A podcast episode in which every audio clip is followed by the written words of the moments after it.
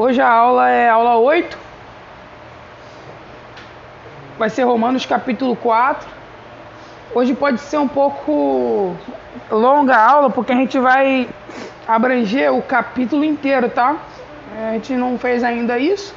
A gente tem fracionado sempre um capítulo em duas aulas, mas hoje vamos tentar pegar o embalo do capítulo todo, porque ele contém uma informação só de um personagem específico, então a gente vai tentar destrinchar ele todo hoje. Caso você tenha alguma dúvida, se você tiver caneta, eu peço que você anote. Aí no final a gente vai e, e conversa sobre, tá bom? Até mesmo ao delongar da, da aula, você pode ter a dúvida, aí você anota. Aí, no decorrer da aula, essa dúvida pode ser sanada por aquilo que vai ser falado. Caso não seja, aí no final a gente comenta sobre, beleza? Romanos capítulo 4, vamos ler do versículo 1 até o versículo 25. Eu vou ler na versão NVT e você acompanha da sua Bíblia. Amém, gente? Amém. Vamos lá. Do ponto de vista humano, Abraão foi o fundador de nossa nação? Foi o fundador de nossa nação. O que descobriu ele? Se suas obras o tivessem tornado justo, ele teria motivo para se vangloriar, mas não perante Deus Pois as Escrituras dizem: Abraão creu em Deus e assim foi considerado justo. O salário daquele que trabalha não é um presente, mas um direito. Contudo, ninguém é considerado justo com base em seu trabalho, mas sim por meio da sua fé em Deus, que declara justos os pecadores. Davi também falou a esse respeito quando descreveu a felicidade daqueles que são considerados justos sem terem trabalhado para isso. Como são felizes aqueles cuja desobediência é perdoada, cujos pecados são cobertos. Sim, como são felizes aquele cujo pecado o Senhor não leva mais em conta. Por acaso essa bênção é apenas para os judeus ou se estende também aos gentios incircuncidados? Já dissemos que Deus considerou Abraão justo por meio da sua fé. Mas como isso aconteceu? Ele foi considerado justo somente depois de ter sido circuncidado ou antes disso? Está claro que foi antes de ele ser circuncidado. A circuncisão era um sinal de que Abraão já possuía fé e de que Deus já o havia declarado justo mesmo antes dele ser circuncidado. Portanto, Abraão é o pai daqueles que têm fé, mas não foram circuncidados. Eles são considerados justos por causa da sua fé. E Abraão também é pai daqueles que foram circuncidados, mas somente se tiverem o mesmo tipo de fé que Abraão tinha antes de ser circuncidado. A promessa de que Abraão e seus descendentes herdaria toda a terra não se baseou em sua obediência à lei de Deus, mas sim no fato dele ter sido considerado justo quando teve fé. Portanto, se a herança prometida é apenas para aqueles que obedecem à lei, a fé é desnecessária e a promessa anulada pois a lei traz ira sobre aqueles que tentam obedecer a lei a ela. A única forma de não quebrar a lei é não ter lei nenhuma para quebrar. É por isso que a promessa vem pela fé, para que ela seja segundo a graça, e assim alcance toda a descendência de Abraão. Não somente os que vivem sob a lei, mas todos que têm fé, como a que teve Abraão pois ele é pai de todos que creem. Conforme aparece nas Escrituras, eu o fiz pai de muitas nações. Isso aconteceu porque Abraão creu no Deus que traz os mortos de volta à vida e cria coisas novas do nada. Mesmo quando não havia motivo para ter esperança, Abraão a manteve, crendo que se tornaria o pai de muitas nações, pois Deus lhe tinha dito: esse é o número de descendentes que você terá. E sua fé não se enfraqueceu, embora ele soubesse que aos 100 anos seu corpo, bem como o ventre de Sara, já não tinha vigor. Em nenhum momento a fé de Abraão na promessa de Deus vacilou. Na verdade, ela se fortaleceu e com isso ele deu glória a Deus. Abraão estava plenamente convicto de que Deus é poderoso para cumprir tudo o que promete.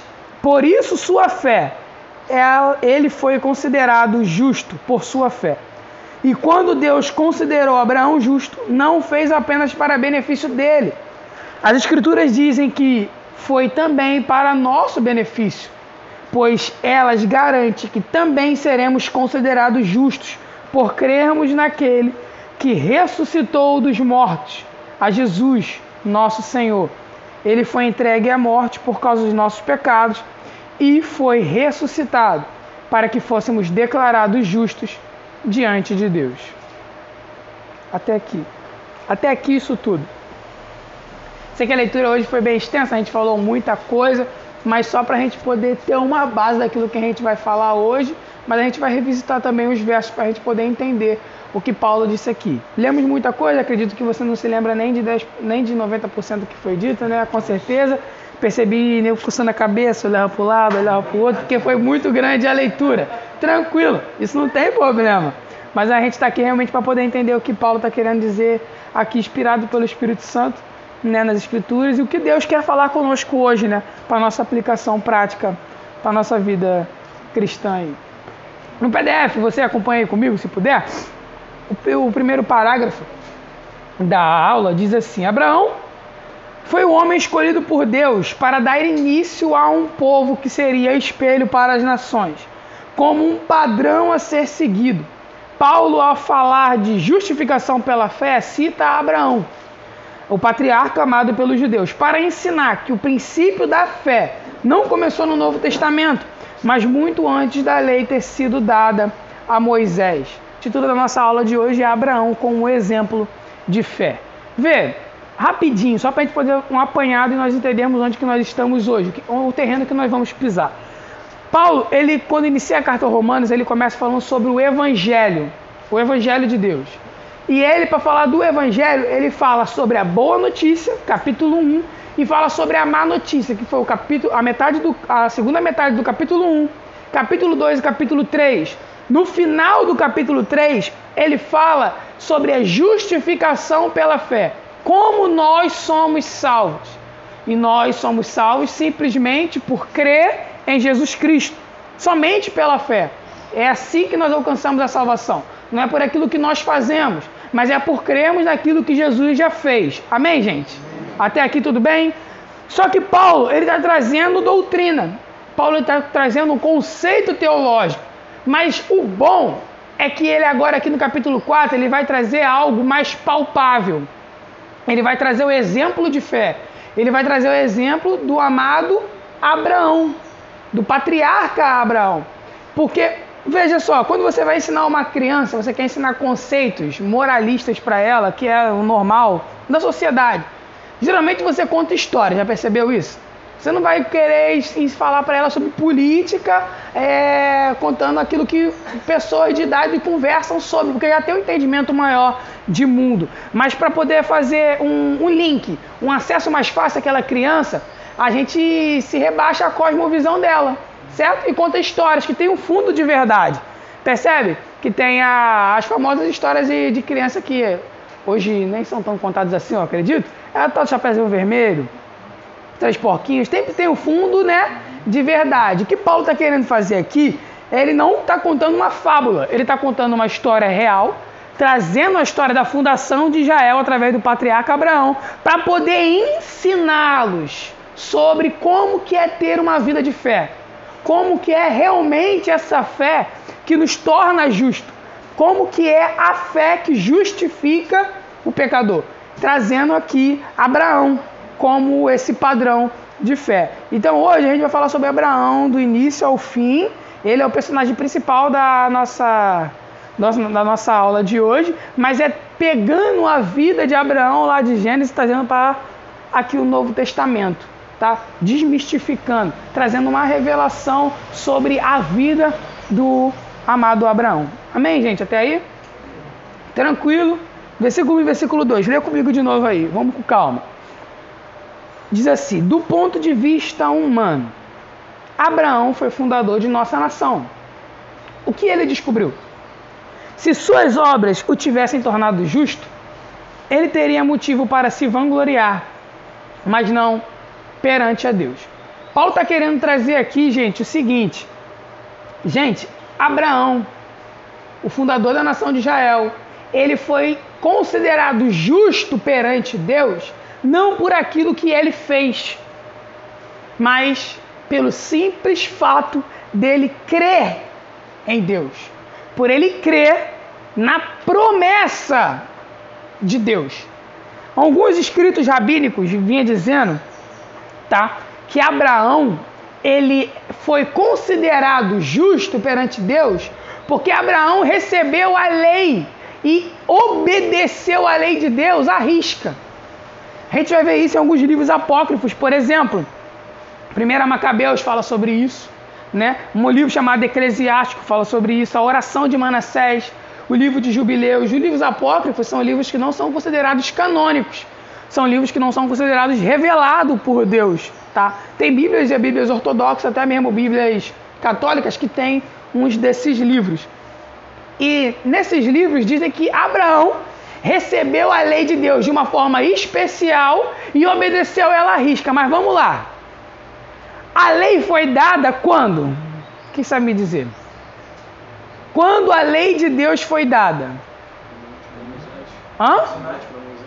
Para Moisés. Certo? Quem veio primeiro? Moisés ou Abraão?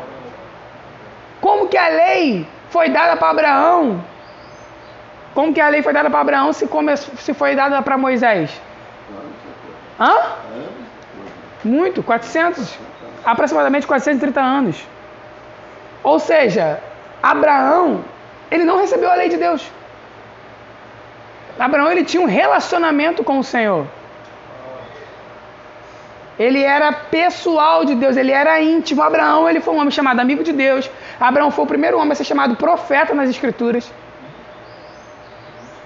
Mas só que Abraão, ele não recebeu a lei. Só que os antigos rabínicos, quando eles escrevem esses textos, eles queriam afirmar que Abraão era um homem que obedeceu a lei e que ele foi justificado por aquilo que ele fez. Porque quando se fala de lei, gente, fala de obras. Só que a justificação que alcançou a vida de Abraão não é a religião das obras, mas é a religião da fé. Amém, gente? Abraão patriarca da nação, o primeiro. Uma, uma, coisa interessante aqui na teologia nós aprendemos, tá? Tem uma vertente teológica chamada dispensação. Alguém, com alguém conhece aqui? Legal, dispensação. As dispensações elas são é, ditas da seguinte forma: primeiro, a dispensação da inocência, né? Adão. Dispensação fala de tempos, tá? Fala de eras, fala de períodos bíblicos. Primeiro período, a da inocência. Adão ali antes do pecado. Consciência, segundo período, é quando Adão ele peca. Terceiro período, governo humano, é entre ali depois de Caim, Noé, até ali a, a Torre de Babel. Depois, aliança. Quinto, lei. Sétimo, graça. E último, milênio. As eras, a dispensação, né, essa é uma vertente teológica, tá, gente? Acredita dessa forma. Contudo, vê, se a gente faz dessa forma, a graça só foi é, começar a ser vivida e efetuada na história da humanidade depois da morte de Cristo. Contudo, a graça ela sempre foi presente na história da humanidade. A graça sempre foi presente, gente, desde a fundação do mundo.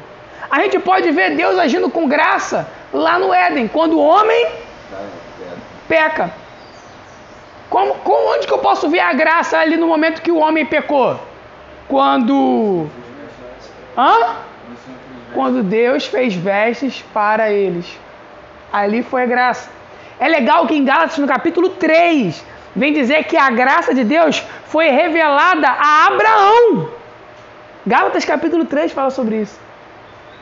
Ou seja, se a graça ela existe desde a eternidade, porque a graça acompanha o caráter de Deus, Abraão foi salvo não por aquilo que ele fez, mas Abraão também foi salvo mediante a graça. Amém, gente? É um grande erro nós falarmos que a graça só começou depois que Cristo morreu na cruz e ascendeu aos céus.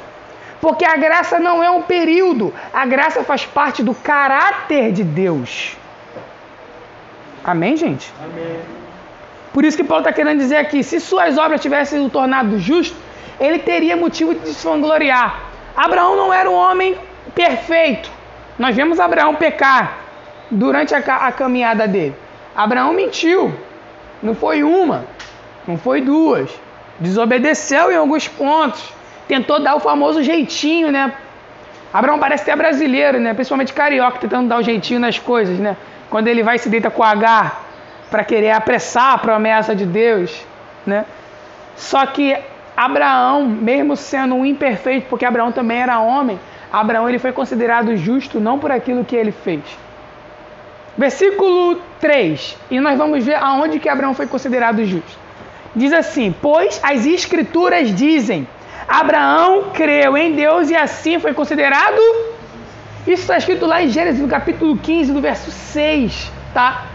É, você conhece essa passagem? Deus chama Abraão e fala: Abraão, não temas, eu sou contigo, eu sou teu escudo. Aí ele fala: Poxa Deus, mas eu, eu não tenho filho. Eu acho que quem vai ser, quem vai suceder a tudo que eu tenho vai ser o meu servo, né? Aí Deus fala: Vem cá, vem, sai da sua tenda. Olha para o céu. Quantas estrelas, se é que pode? Assim será a sua. Todo mundo conhece essa, essa passagem, né? Fernandinho tornou essa passagem bem mais conhecida, né? Sai da tua tenda, ó filho meu. Né? Só que nisso, quando ele escuta essa palavra, o texto vem dizer: Abraão creu em Deus, ele creu naquilo que Deus o disse, e isso foi lhe imputado como justiça no fato de Abraão ter crido naquela palavra que Deus liberou, naquele momento, Abraão ele foi considerado justo perante o Senhor. Deus o redimiu através da, da crença dele, da fé, mostrando, gente, que a fé não é só quando Jesus morreu, já é, ó, é ali há muito, muito tempo. Isso é um princípio elementar da fé cristã. Elementar.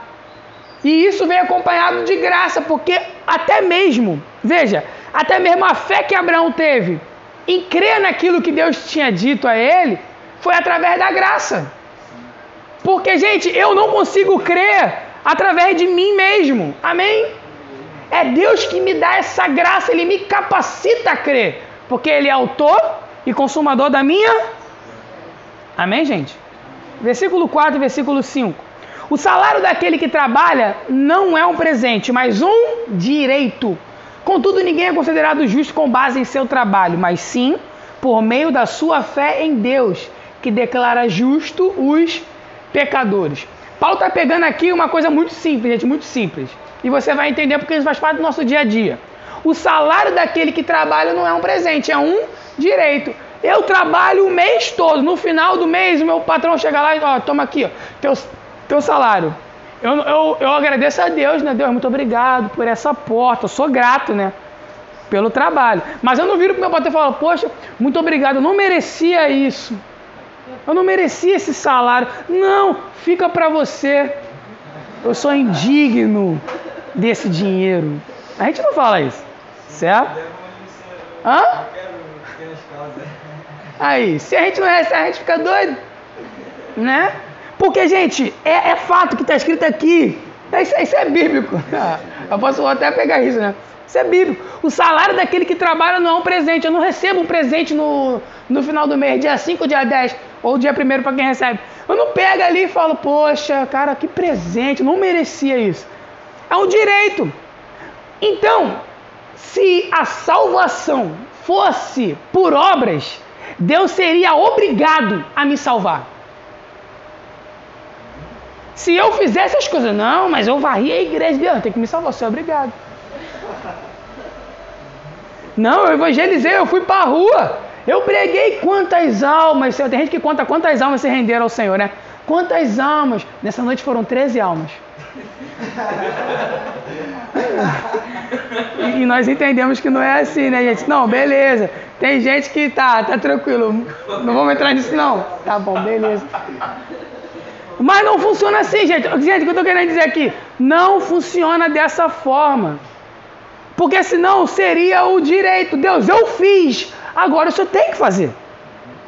Eu fiz, agora cadê? Cadê a. Não, mas não funciona assim. Gente, a salvação, a salvação não é por aquilo que eu faço, é simplesmente pelo fato de eu crer naquilo que ele já fez. Falei isso a terceira vez hoje e eu vou repetir isso aqui até o final. Porque sabe o que acontece? Você está recebendo essa informação. Eu acredito que não é só uma informação. Eu creio que não é só uma informação. É uma revelação da parte do Senhor. Beleza? Mas só que isso tem que se tornar verdade dentro de você. Porque olha só, eu falo, não, eu acredito nisso, verdade, verdade, não. Eu, é, aí eu, tô, eu saio por aquelas portas. É, eu sou salvo, não por aquilo que eu faço. Legal. Mas só que no meu coração eu ainda continuo fazendo coisas esperando que Deus faça algo. Inconscientemente. Mas por quê? Porque você recebeu essa revelação agora.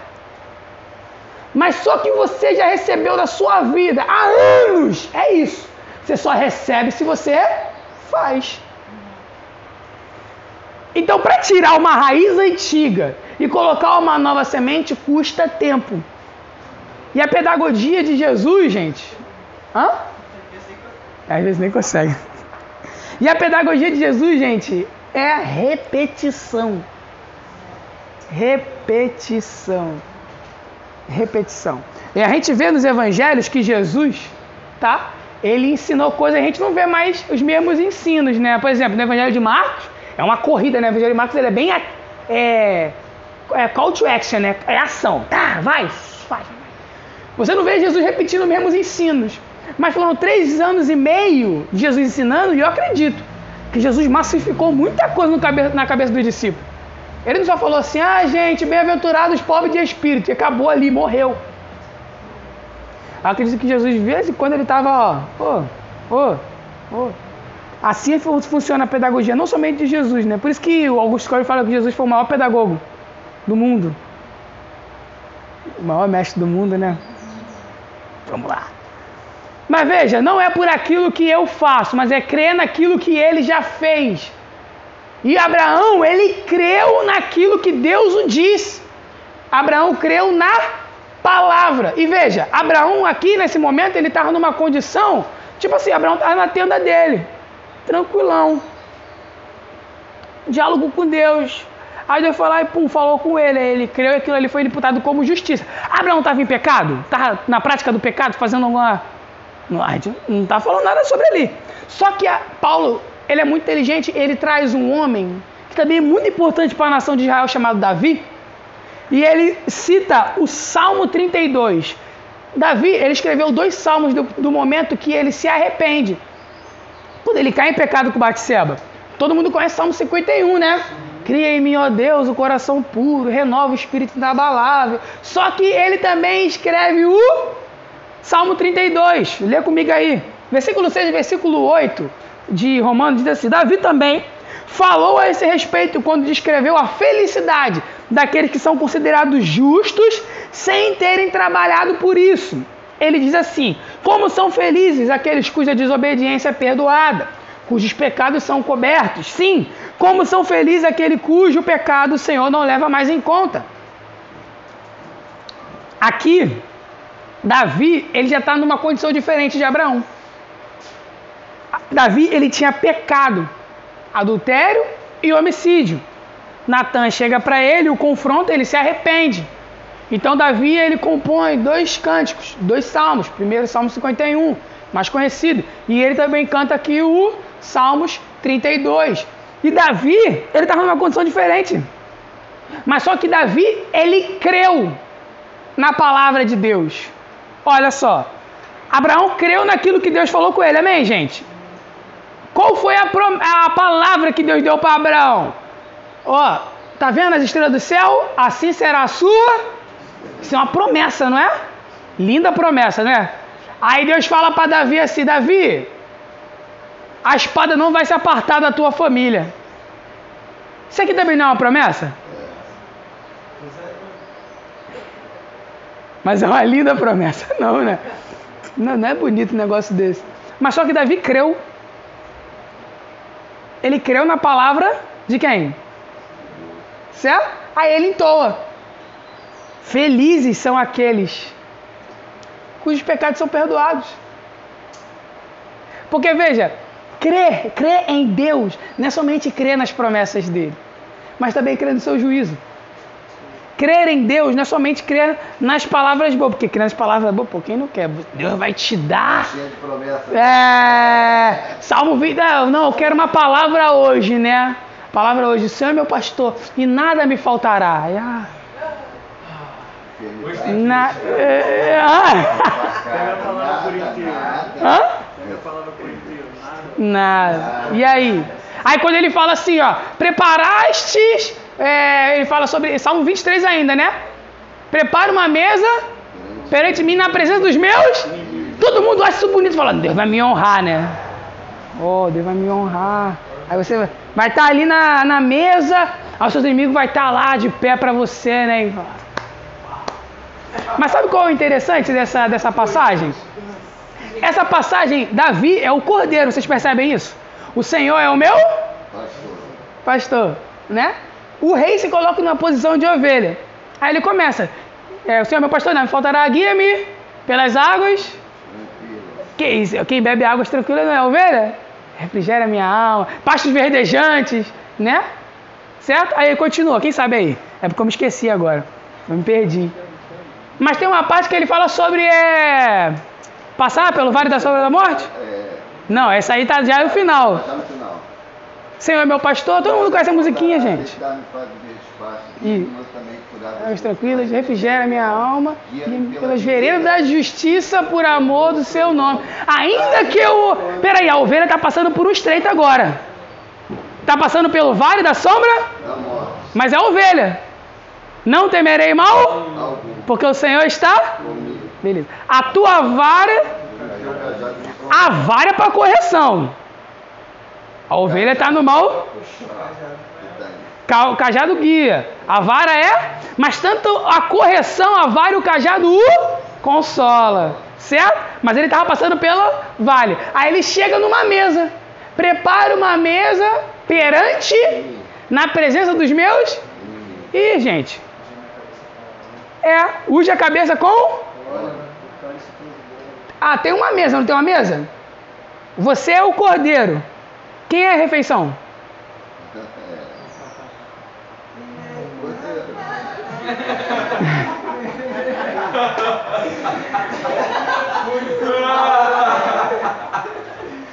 Você. Você é o cordeiro. Você está ali. Aqui ele fala: unge minha cabeça com. Tem que temperar, né? E o cálice da mesa. Você é alimento, até mesmo para os seus inimigos, a sua vida. É. Eu posso ouvir o Glória? Tem Glória ali? Tem Glória aqui?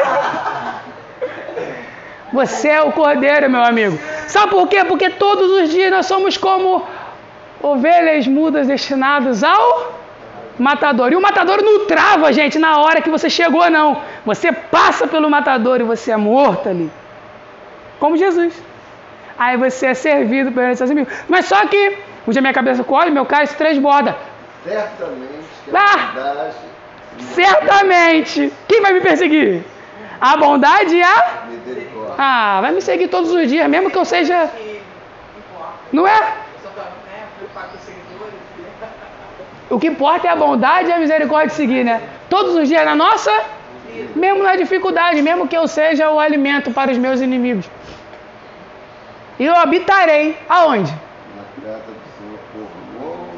Porque mesmo que eu seja alimento para os meus inimigos, eu permaneço na presença do Senhor. Gente, crer em Jesus não é somente crer nas coisas boas que ele fala, mas também nos seus decretos de juízo. Davi ele recebeu uma palavra e ele foi considerado justo. Davi foi justificado porque ele creu que Deus falou para ele. Olha só, beleza, mas a espada da tua família não vai se apartar. E mesmo assim ele falou: Senhor, misericórdia, Senhor, me livra dessa, Senhor. Ele fala: Felizes, como são felizes. Ele não está preocupado com as consequências do pecado, está percebendo isso? Mas ele está muito feliz porque ele foi perdoado. Amém, gente? Essa é a fé em Cristo Jesus. Verso 9 e verso 10. O tempo, ai Jesus. Tem que dar hoje, gente. Vamos lá. Por acaso essa bênção é apenas para os judeus?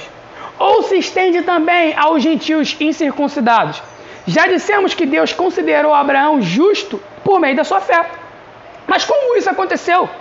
Ele foi considerado justo somente depois de ter sido circuncidado? Ou antes disso? Ele está claro que foi antes dele ser circuncidado. Muito rápido.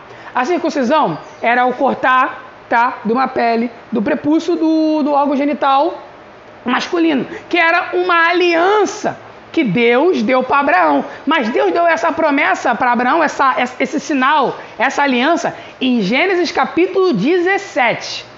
Gênesis capítulo 17. Só que a justificação pela fé que Abraão viveu foi em Gênesis capítulo 15. Então vamos lá, raciocínio lógico. Qual que é maior? A circuncisão ou a justificação pela fé? Porque veio antes. É isso que ele está querendo dizer aqui. Simplesmente isso. Ele fala, pô, peraí. Então a pessoa só é considerada justa de, por, porque ela foi circuncidada? Não, porque a, justificação veio primeiro. Então aquilo que vem primeiro é maior do que aquilo que veio depois. Vamos botar aqui do modo mais popular para a gente poder entender. O que nos salva? O batismo nas águas ou justificação pela fé? Porque veio antes. Eu me batizo, tá? Com uma confissão pública de fé. Mas no meu interior, eu já criei. Eu criei no meu interior. Depois que eu confesso publicamente para a igreja local, para os meus familiares, aqueles que estão presentes, que eu creio em Jesus e que eu morri para o mundo. Ou seja, aquilo ali é um símbolo, tá? É um símbolo de algo que aconteceu dentro de mim. Isso aqui que Paulo está querendo dizer. Porque tem pessoas que estavam falando assim, não, eu sou, a gente só vai. Abraão, ele só foi considerado justo por quê? Porque ele foi circuncidado, ele recebeu a aliança. Não. Mas quem veio primeiro foi a justificação pela fé, porque Abraão creu na palavra de Deus. Até aqui tudo bem, gente? Versículo 11, versículo 13. A circuncisão era um sinal de que Abraão já possuía fé e de que Deus já o havia declarado justos, mesmo antes dele ser circuncidado. Portanto, Abraão é pai daqueles que têm fé, mas não foram circuncidados. Eles são considerados justos por causa da sua fé.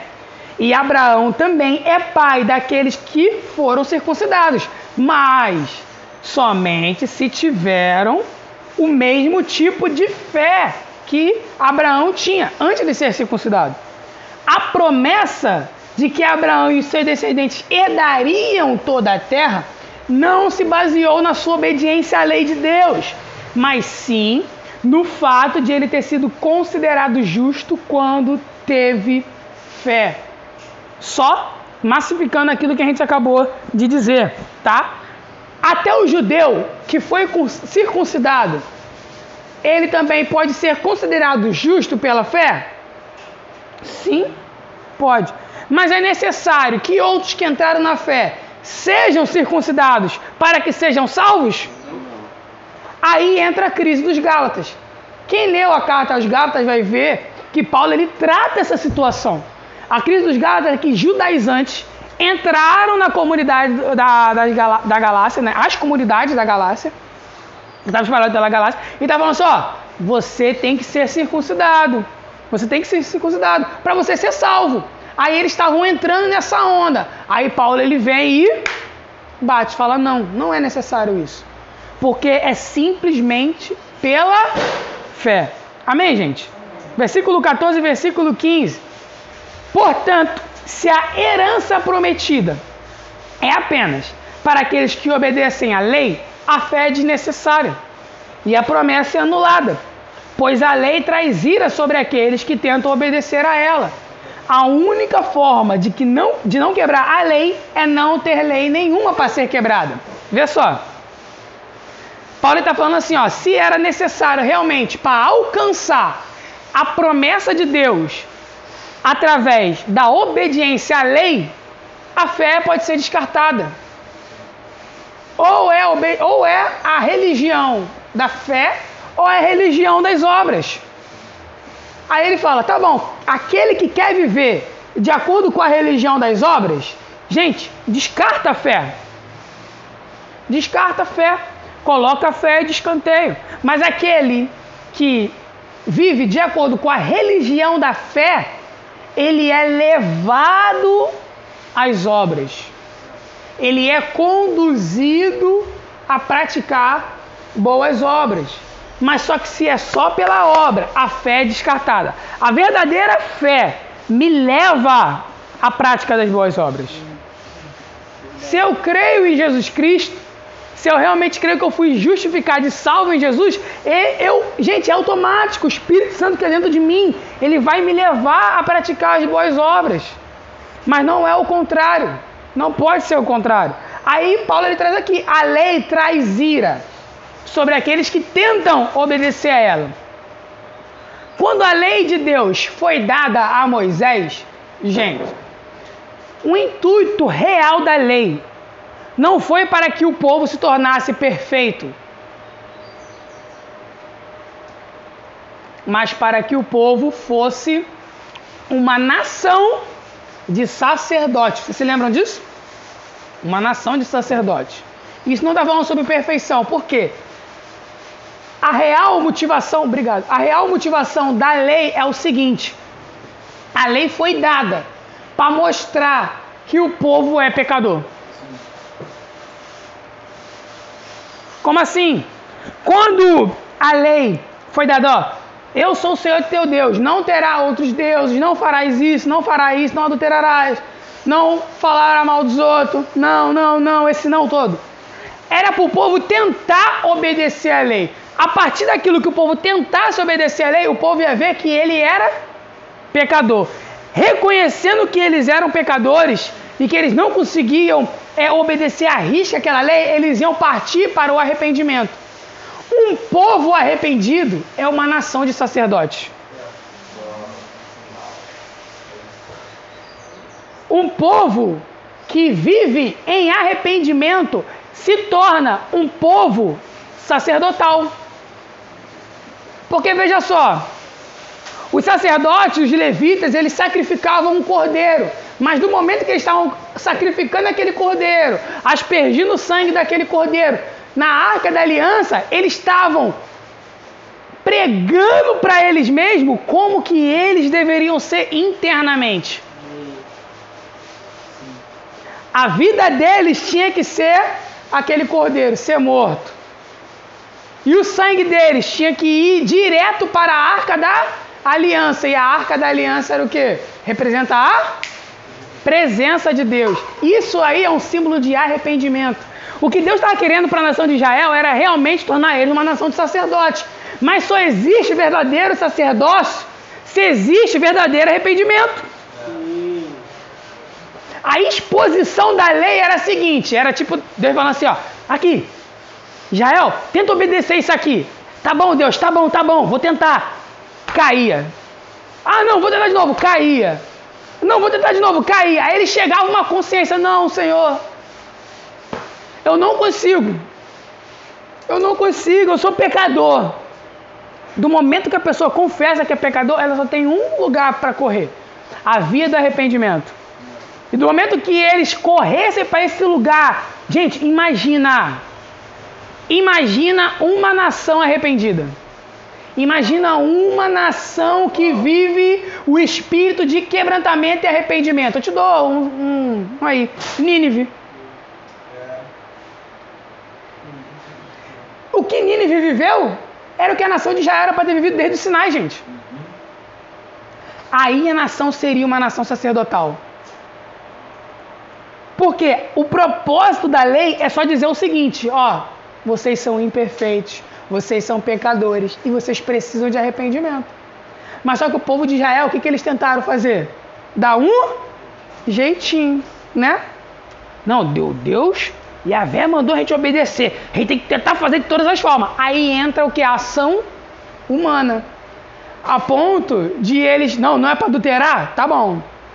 Não é para adulterar, não. Então eu não deito com aquela mulher, não, ela não é minha. Mas no coração cheio de adultério. Aí Jesus vem e traz o quê? A revelação por detrás desse não adulterarás. Está escrito, né? Não adulterarás, mas em verdade vos digo: se você, do momento que olha para a mulher do próximo, que não é teu, já adulterou com ela no seu coração. Aí eles. Ferrou. E aí?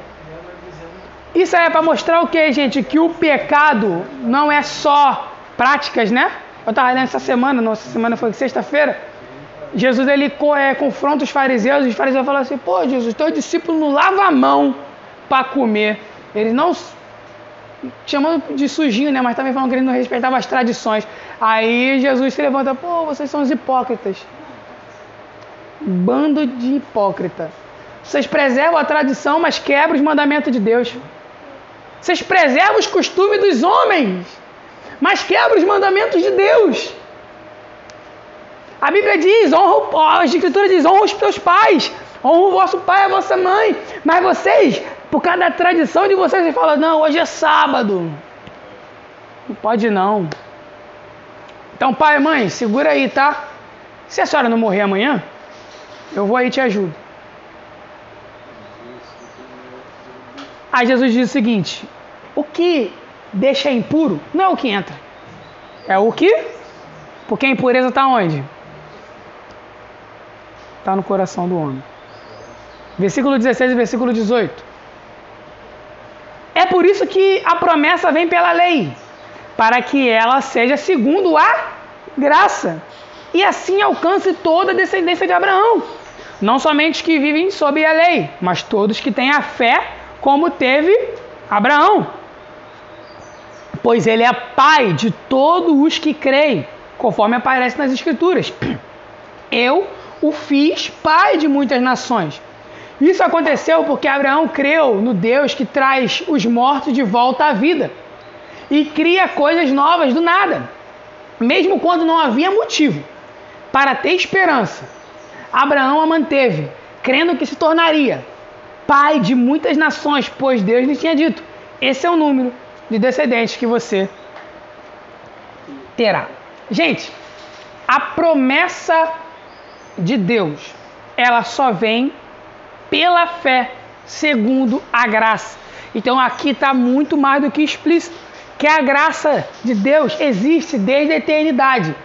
Ah, Davi, a graça de Deus existe desde a eternidade, mas você falou que a graça foi demonstrada lá na queda. Bom, eu te mostro a graça de Deus antes da fundação do mundo em Apocalipse 13, 8. Quando diz que o cordeiro foi imolado onde? Hã? Antes da fundação do Cristo, ele foi entregue à morte antes da fundação do mundo, e isso é a maior exposição de graça. O sacrifício de Jesus não tem graça maior que o sacrifício de Jesus na cruz. E isso não aconteceu há dois mil anos atrás, é desde antes, né? Antes da fundação do mundo, ou seja, a graça gente ela está repleta por toda a história da humanidade, até mesmo em toda a eternidade. E ela alcança aqueles, tá? Que têm a mesma fé que Abraão teve. E olha a fé que Abraão, olha o padrão de fé. Gente, falando sobre fé, existem medidas de fé, tá? Existe a Bíblia fala sobre isso, porque a medida de fé que está sendo dita aqui é a medida de fé do padrão Abraão. Ele está falando, ó, percebeu que ele, Paulo repetiu aqui duas vezes. Como a fé de Abraão, ou como foi a fé que Abraão teve. E o padrão de fé de Abraão era de crer na ressurreição dos mortos. Abraão cria, ele acreditava, a fé de Abraão estava fincada que o poder de Deus é tão excelso que existe ressurreição dos mortos. Mas peraí, na história de Abraão, você conhece. Abraão viu ressuscitar algum morto? Você, você já leu a Bíblia, né? Eu acredito? Abraão presenciou isso? Não, né? Mas vamos lá. Do momento que fala sobre ressurreição aqui, ele não somente acredita, tá? Na ressurreição, por exemplo, uma pessoa. Quando a gente fala ressurreição, a gente pensa logo o seguinte: né? a pessoa morreu, né? Partiu pro além, partiu três horas, já necrodou, o cara. Aí, aí a pessoa vai lá e. Volta, né? Já estava necrosando, já a pessoa já. Deus vai lá e traz de volta a vida. Só que o padrão de fé de Abraão sobre ressurreição não é só sobre ressuscitar alguém, mas também é sobre ressuscitar órgãos.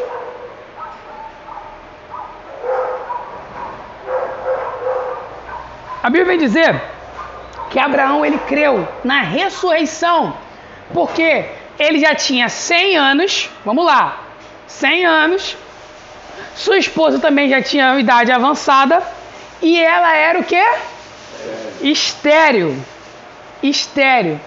Abraão ele acreditava na ressurreição, que era o poder não somente que traz os mortos à vida, mas que ressuscita também, traz à vida órgãos que já havia parado. Órgãos que já estavam mortos dentro da pessoa.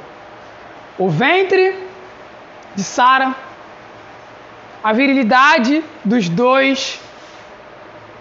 Isso é ressurreição, gente.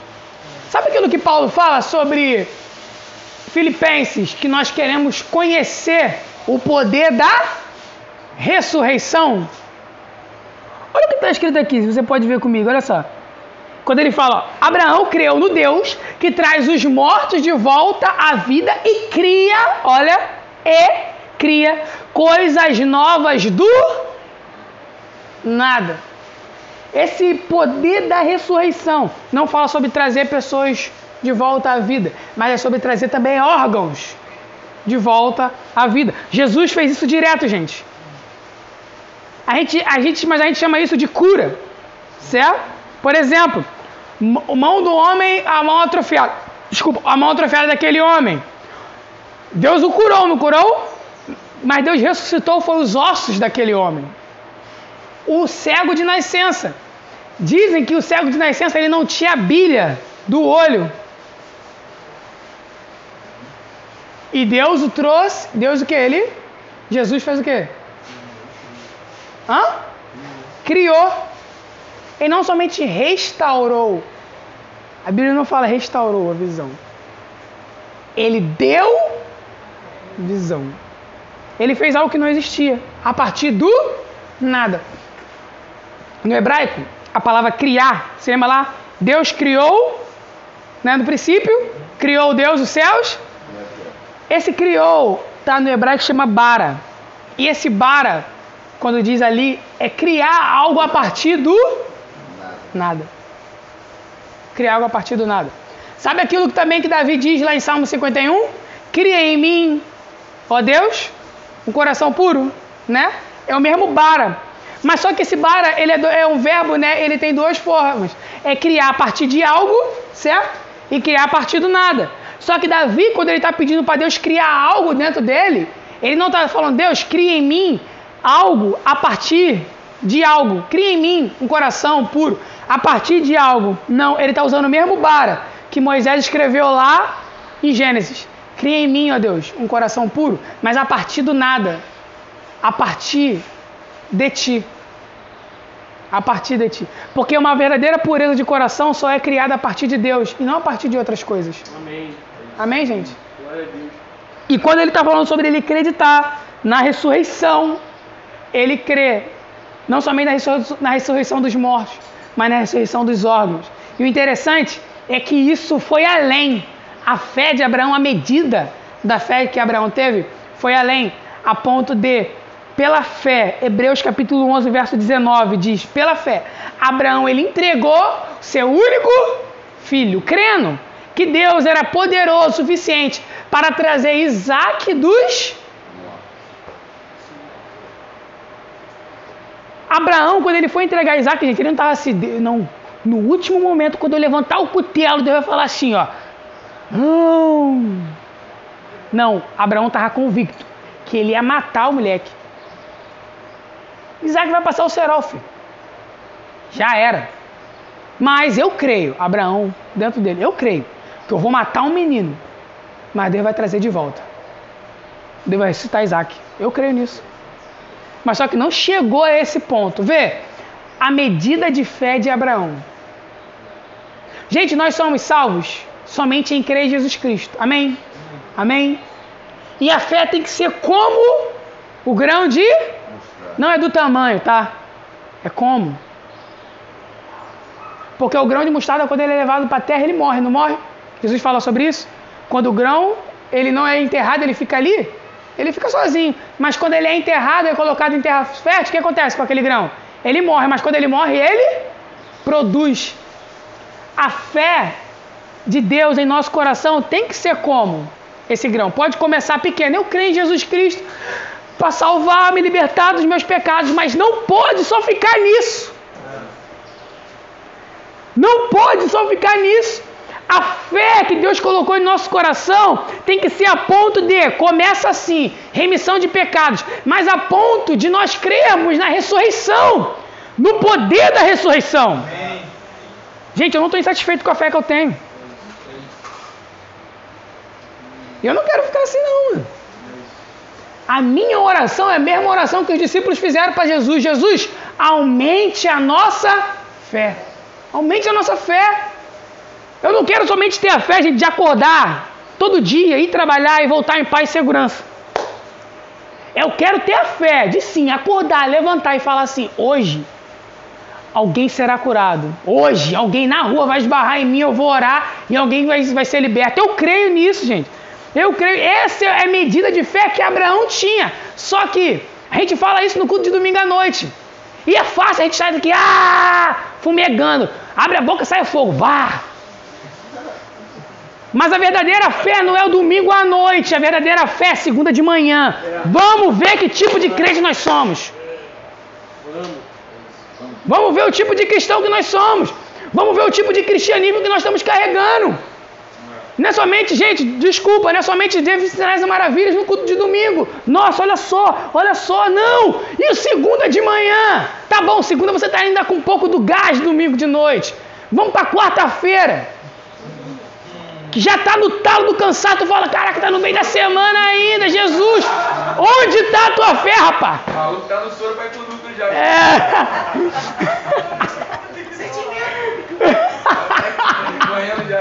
até chegar às sete meia parece que demorou ano. Parece, não é? Gente, não é assim. A fé que Abraão teve foi esperar 25 anos para se concretizar aquilo que Deus tinha falado com ele. E depois, mais uns 10 a 15 anos, mata aquilo que eu falei que ia te dar. Tá arriscado, né? Deus falar assim: meu filho, eu vou te dar isso, vou fazer isso, tá bom.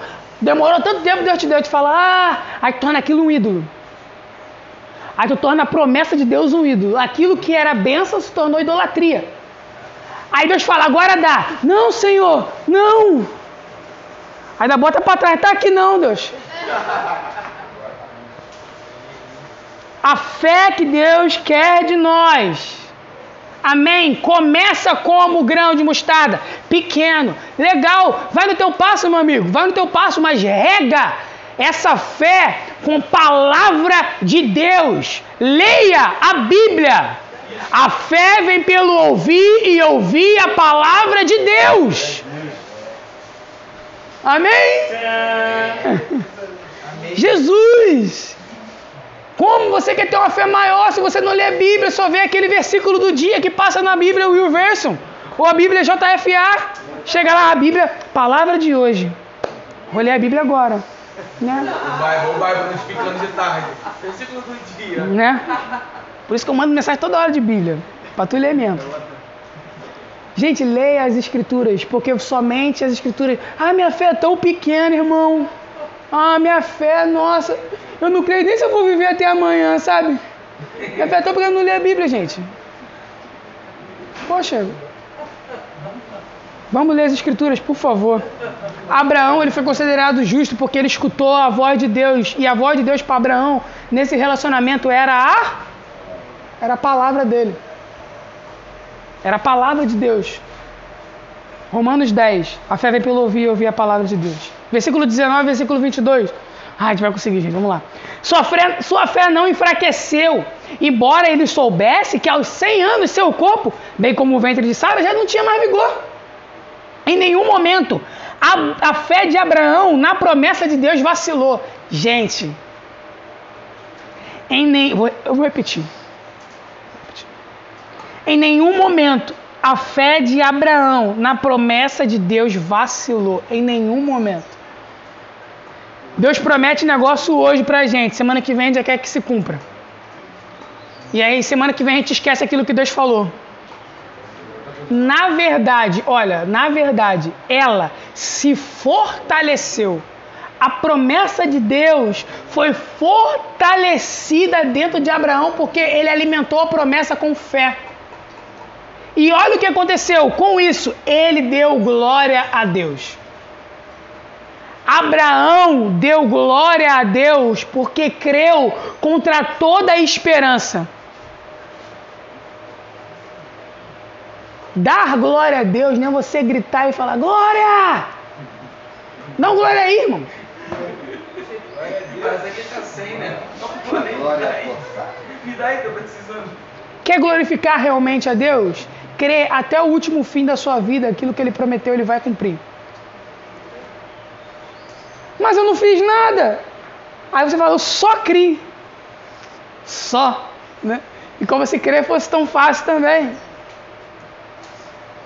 Porque às vezes a gente acha que dar glória a Deus é, é levantar né, algo, fazer um altar, pegar um pouco de pedrinha, subir um monte, botar aqui, tacar fogo no pedido de oração. Não, glória a Deus, né? Algo do tipo, gente, glorificar a Deus é você crer até o último momento que o que ele falou vai se cumprir. Vai se cumprir. Eu, eu tô, a gente, gente tá aqui na falando sobre, mas, cara, tá queimando muito meu coração, mano. Deus já te falou, mano, três vezes mais do que ele vai fazer, mano. Ele já te prometeu, cara. Alimenta isso com fé, meu irmão. Por favor. Não, joga, não bota na gaveta, não, amigo. Irmã, pelo amor de Deus, não bota na gaveta. Calma, vai cumprir, vai chegar lá. Tem só o tempo, tem só o tempo. Mas durante o tempo, fé no propósito de Deus, creia, legal. Tenha esperança no propósito, mas no processo tenha fé. Esperança no propósito, mas fé no meio do processo. Calma. Porque assim você vai render glórias ao Senhor. Queremos levantar um nome, né? Tô pensando aqui, na, tá na mente aqui a música do Rubens. Levantamos o teu nome. Né?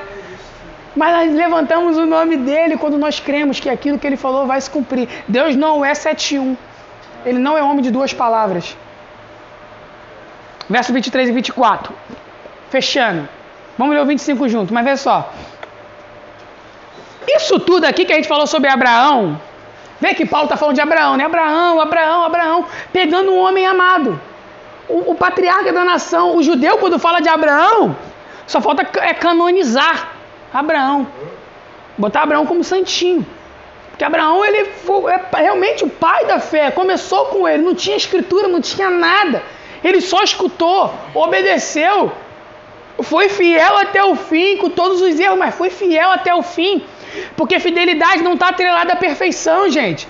Fidelidade está em permanecer Sim. naquilo que ele disse. Amém. Se eu permaneço naquilo que ele disse, eu sou fiel. Mas se eu erro durante o caminho, irmão, tranquilo. 1 João capítulo 2, filhinhos, não pequeis. Mas se pecar, tem um advogado. Mas não usa de libertinagem, senão é Tua liderança aí, ó. Pega, pega, tá? E pega mesmo. Mas ele tá querendo falar isso, ó. Falando de Abraão. isso tudo de Abraão para chegar num centro, que é Jesus. Sim. Porque o foco aqui não é Abraão. Abraão é um exemplo de fé. Abraão é um exemplo de fé. Mas para alcançar o autor e consumador da fé, é legal. Se você quer uma dica de livro, eu aconselho que você leia Os Heróis da Fé. Aquele antigo da CPAD. Porque você lê a história de homens, tu fala assim, caraca, você quer, você fica ansioso por querer viver aquilo que eles viveram, acrescenta a fé em nosso coração. Por isso que na Bíblia tem um capítulo só em Hebreus que é só sobre exemplos de fé. Capítulo 11. Pela fé, pela fé, pela fé, que são histórias de homem que tu fala, nossa, legal, eu quero ter essa fé, eu quero viver isso. Mas o foco tudo é para chegar em Jesus. Vem comigo aqui, 23 ao 25. E quando Deus considerou justo Abraão, não fez apenas para benefício dele. Haha, tá chegando em Jesus as Escrituras dizem que foi também para o quê? Nosso benefício, pois elas garantem que também seremos considerados justos por crermos naquele que ressuscitou dos mortos a Jesus, nosso Senhor. Ele foi entregue à morte por causa de nossos pecados e foi ressuscitado para que fôssemos declarados justos diante de Deus. Veja, gente, o foco sempre é Jesus.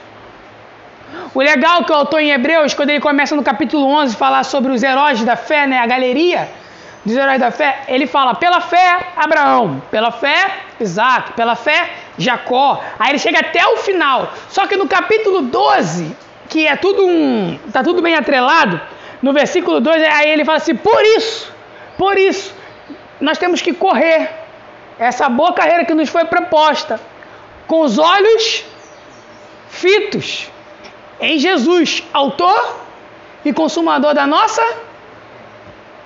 Tudo é sobre Jesus, gente. Tudo é sobre Cristo.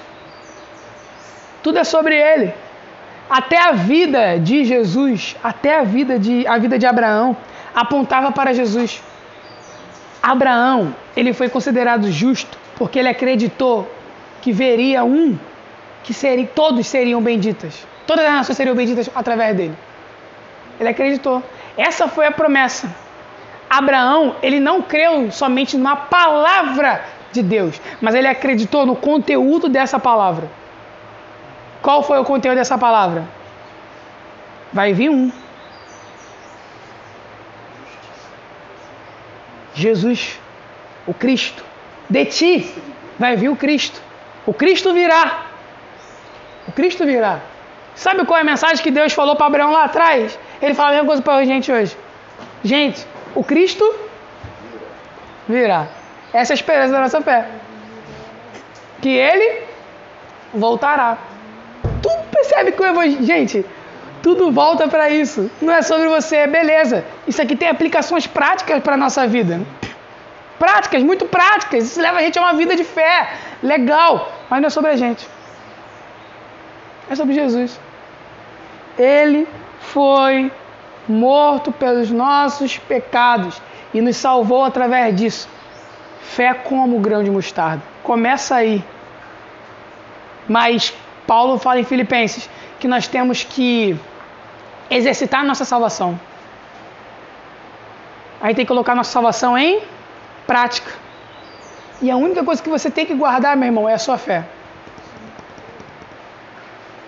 Paulo fala que ele guardou a fé. Combati o bom combate, né? Completei a carreira. Guardei a? Ele não guardou o ministério. Ele não guardou a coroa. É por isso que Jesus, quando ele fala lá para a igreja de Filipenses, se eu não me engano, ele fala: guarde o que tens, para que ninguém roube a sua. Mas a coroa você não recebeu ainda. Tranquilo. Mas você vai receber se você guardar a fé. Que a única coisa que o diabo quer é pegar a tua fé. Que é sem fé é impossível. Amém, gente? Amém. Conclusão. Uh! Jesus. A história de homens fiéis nos inspiram para que através dela nossa fé seja aperfeiçoada Olhar para a vida de Abraão é ver que o que Deus fez na vida dele pode fazer na nossa. Desde que tenhamos a mesma posição que ele teve, que foi viver pela fé. Uma, uma pergunta para a gente refletir. Fechamos aqui. Como você enxerga a fé que você carrega? Qual é a medida de fé que você tem hoje? E aí? Você tem a fé que Abraão tinha de do, a fé da ressurreição? O poder da ressurreição? A sua fé está nesse nível? E aí? Qual o padrão da sua fé? Ou a sua fé, eu vou falar só, mas não é só, porque a salvação é grandiosa, gente. Mas eu peço que vocês me entendam, não se escandalizem. Ou a sua fé é só para você ser salvo. Amém, gente? Glória a Deus.